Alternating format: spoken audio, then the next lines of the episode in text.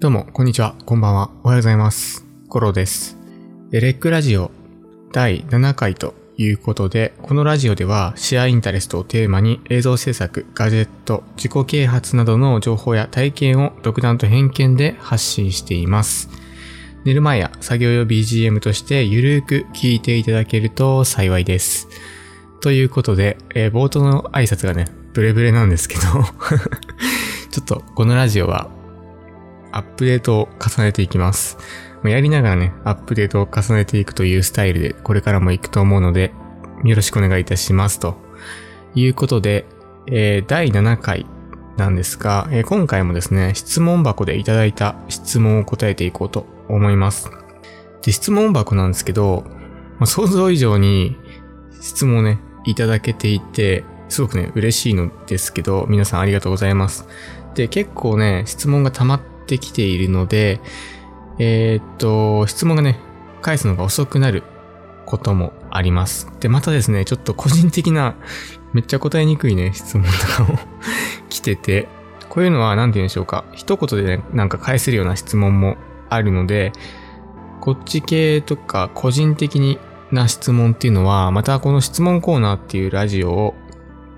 やろうと思うので、そちらで一気にね、回答しようと思います。ということで、まあ、地道にね、回答していくので、まだの方はね、お待ちいただけると幸いです。ということで、えー今回なんですけど、結構ね、面白い質問をいただいたので、こちらをね、話題に上げていきたいと思います。で、質問内容なんですけど、えー映像クリエイターさんはなぜか男性が多くて、その奥さん、彼女さん、みんな美人が多い傾向があると思います。パートナーを被写体にするので、綺麗な人が選ばれているのかなでも逆パターン、かっこ、女性がクリエイター、被写体がパートナーの男性は見たことありません。五郎さん見たことありますか？ということなんですけど、確かに、ないですね。確かにないですね、これは。うーん。っていうことで、今回の議題なんですけど、映像クリエイターのパートナー、美人説ということで、こんなんでいいんかな？ということで、えこれについてね、お話をしていこうと思います。確かにね、まあ、これについては、お話というか、まちょっと僕的な考察というか、そういうのを交えつつお話をしていこうと思うんですけど、えまずね、この冒頭の映像クリエイターさんはなぜか男性が多くてっていうことなんですけど、確かにね、映像業界は確かに男性が多いと思いますね。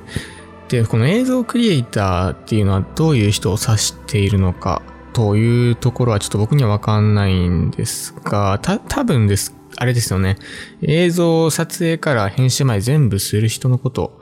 指しているのかなと思うんですけど、なんかその映像クリエイターって結構幅が広いと思うんですよ。うん。で、映像っていうのは割とその予算とかが大きくなればなるほど細分化されてきて、例えばまあカメラマンとエディターっていうのはまず、まず別ですし、エディターの中でもね、いろんなエディターがいますし、照明部、照明のね、ライトマンの方とか、音声部の方とか、まあなんかその辺めっちゃ、全部なんか映像クリエイターというと映像クリエイターなんですけど、まあ多分これ、この方が指しているのは多分全部やる人ですよね。はい。ということで、まあそれはちょっとどうでもいいんですけど、今回。確かに映像クリエイターさんというか、まあその現場に行く人っすね。カメラマンって言った方がいいんかな？カメラマン系の人っていうのは確かに彼女とかが美人な傾向はあると思います。で、これについて言うと、まあなんでかっていうと、まあそもそもですね、あれですね。出会いが多いですね。そもそも。と思いますね。まあなんかお仕事とかでも、モデルさんとかと関わることが多いと思うし、カメラマンとそのモデルさんっていうのは割と親密というか、なんていうの、コミュニケーションを取らないと、いい表情とかね、っていうのは取れないので、まあ必然的にそういう関係になる、得ることが、まああるのかなというふうに僕は思っていますし、えー最近やっぱりその SNS で、そのクリエイターの方が、その自己表現というか、まあある種なんかポートフォリオ的な形で活用するっっていうのがあるのかなと思っていて、例えばまあインスタグラムなんかは結構その傾向があると思うんですけど、まあカメラマンとかまあエディターとかもそうなんですけど、まあクリエイターの方がその SNS、インスタグラムなんかでその自分の作品なんかを開示することによって、なんかポートフォリオ的な役割を果たしますよね。で、最近はまあ企業の方とかも SNS をね、積極的に見ているので、そこからお仕事につながったりとかっていうのが、まあ、あるのかなと思っていて、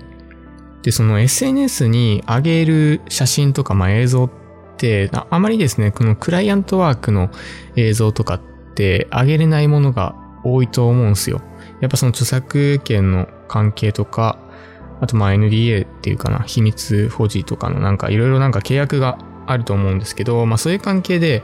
なんかそのし、がっつり仕事で撮ったやつを SNS、個人の SNS で上げるのって結構ややこしかったりするんですけど、なんで多分そういうエディ、エディターじゃないわ、クリエイターの方ってプライベートとかの撮った作品とかを割となんか SNS で上げる傾向があると思うんですね。クライアントワークではなくて、プライベートを撮った作品とかを上げることがあると思うんですけど、まあそういう時になんかモデルさんとかを募集する人がやっぱ多いですよね。まあ自分でなんか知り合いのモデルさんとかを呼んで撮影するとか、なんかそういう方が多いと思うんですけど、まあそういう場面でね、やっぱ1対1とかで撮ることとか多いと思うので、まあそこから親密な関係になるのは必然かなというふうに僕は思ってますけど、まあそんな感じでやっぱりその出会いが多いっていうのがあるかなと思いますね、カメラマンとかは。で、僕も結構前は、モデルさんのをプライベートを撮って SNS でね、インスタグラムで上げてたりもしたんですけど、なんかね、その、ウィンウィンなんですよね、あれって。なんか、撮る側もモデルさんをその撮って自分の技術力的なものを SNS でね、こう表現できるし、モデルさんにとっても撮ったデータをね、もらえるので、まあそれでね、まあ、自己表現というか、っていうのもできるというところで、お互いなんかウィンウィンな関係なので、すごくね、いいんですよね。で、まあそういうところから親密になることは多々あるのかなと思います。はい。で、で、次なんですけど、あれですね。この女性クリエイターが少ない。映像ね、クリエイターが少ないっていうところなんですけど、確かにその映像業界というか、まあその、この業界というか、は少ないと思います。で、なんでかっていうと、まあ僕的に言うと、やっぱその現場って結構肉体労働なんですよね。なんで、やっぱりなかなか少ないのかなと思っていて、やっぱそのお仕事のね、撮影とかになると、機材とかもね、めちゃめちゃ重たくて、まあそういうのをね、運ばないといけないとか、まああとそのライトのセッティングとかも結構なんか重たかったりとか、すごい高いところをね、設置したりとかもあるし、なんか映像だとそのジンバルとかね、そのカメラマンをするとなるとジンバルとかを持って撮影するんですけど、僕このこの前ね、久しぶりにロニー S 持って撮影したんですけど、半日ぐらいかな撮影したんですけども、余裕で筋肉痛ですからね。まあ僕、それは僕の筋肉が ないだけなんですけど、まあそんな感じで結構その撮影現場っていうか撮影に出向く人っていうか撮影の現場に行く人現場はすごくなんか肉体労働というか意外とね。なので、やっぱ女性が少ないのかなと思います。で、クリエイターの中でも、エディターさんとかだったら結構女性はいるのではないかなと思うんですけど、で、なんかやっぱエディターさんも結構なんか肉体労働っちゃ肉体労働なんですよ。で、このラジオ聞いてくださってる方って結構、なんていうやろ、動画編集をしている方が多いと思うんですけど、動画編集って、なんか終わりなき旅じゃないですか、正直。そう。なので、なんか納期とかが迫ってると、まあ余裕で徹夜とかもあるんですよね。で、やっぱその自分的に納得いかないとかもあるし、そういうのあったらね、徹夜するし、あとまあクライアントからの修正依頼とかね、急にバーンってきたら、まあ余裕で徹夜だしみたいなところがあって、まあ決してなんかホワイトではない業界でだと思うんですよな。こんなこと言ったら怒られるかもしれないですけどね。で、なんか最近は全然マシになってきたらしいんですけど、昔ね、もっとひどかったらしいですね。それ聞いただけでちょっと震えるんですけど。まあ、なんかそんな感じで、まあ多分その業界的にも割となんか肉体労働的な側面があるので、まあ女性向けというよりかは割となんか体力勝負なのかなと思っているんですけど、まあ、そこもなんかね、その、まあ技術のアップデートとか、まあカメラとかもね、どんどん、なんて言うんだろう、軽くなってきているので、まあそういうところがあるので、まあ、女性のその進出というかっていうのも全然ね、これからあると思いますね。まあ逆にその女性とかは割とチャンスな気もするんですけどね。やっぱそのカメラマンとかでも、なんか女性同士でしかなんかと、何やろ、コミュニケーションって多分アイスブレイク的には女性同士の方がいい気もするし、なんかその辺もね、まあカメラマンは結構、写真撮る人は結構女性も多いかな。ですね。なんかそれの延長線上で映像の女性クリエイターも全然ありだと思います、僕は。まあそんな感じで、まあ、業界的にも女性のクリエイターっていうのは少ない傾向にあるので、まあ必然的にその被写体のパートナーと男性とね、がいる方っていうのは少ないのかなと思います。もちろんいるとも思うんですけどね。で、まあ全体的に言うと、やっぱりそのカメラマンって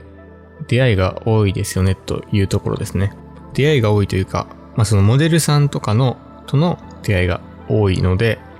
まあそういう美人な彼女がいるとか奥さんがいる傾向が強いのかなというふうに僕は思っております。こんな感じでいいでしょうか？はい。結構ね、面白い質問でしたので、取り上げさせていただきました。またね、こういうなんか面白い質問もどしどし募集しております。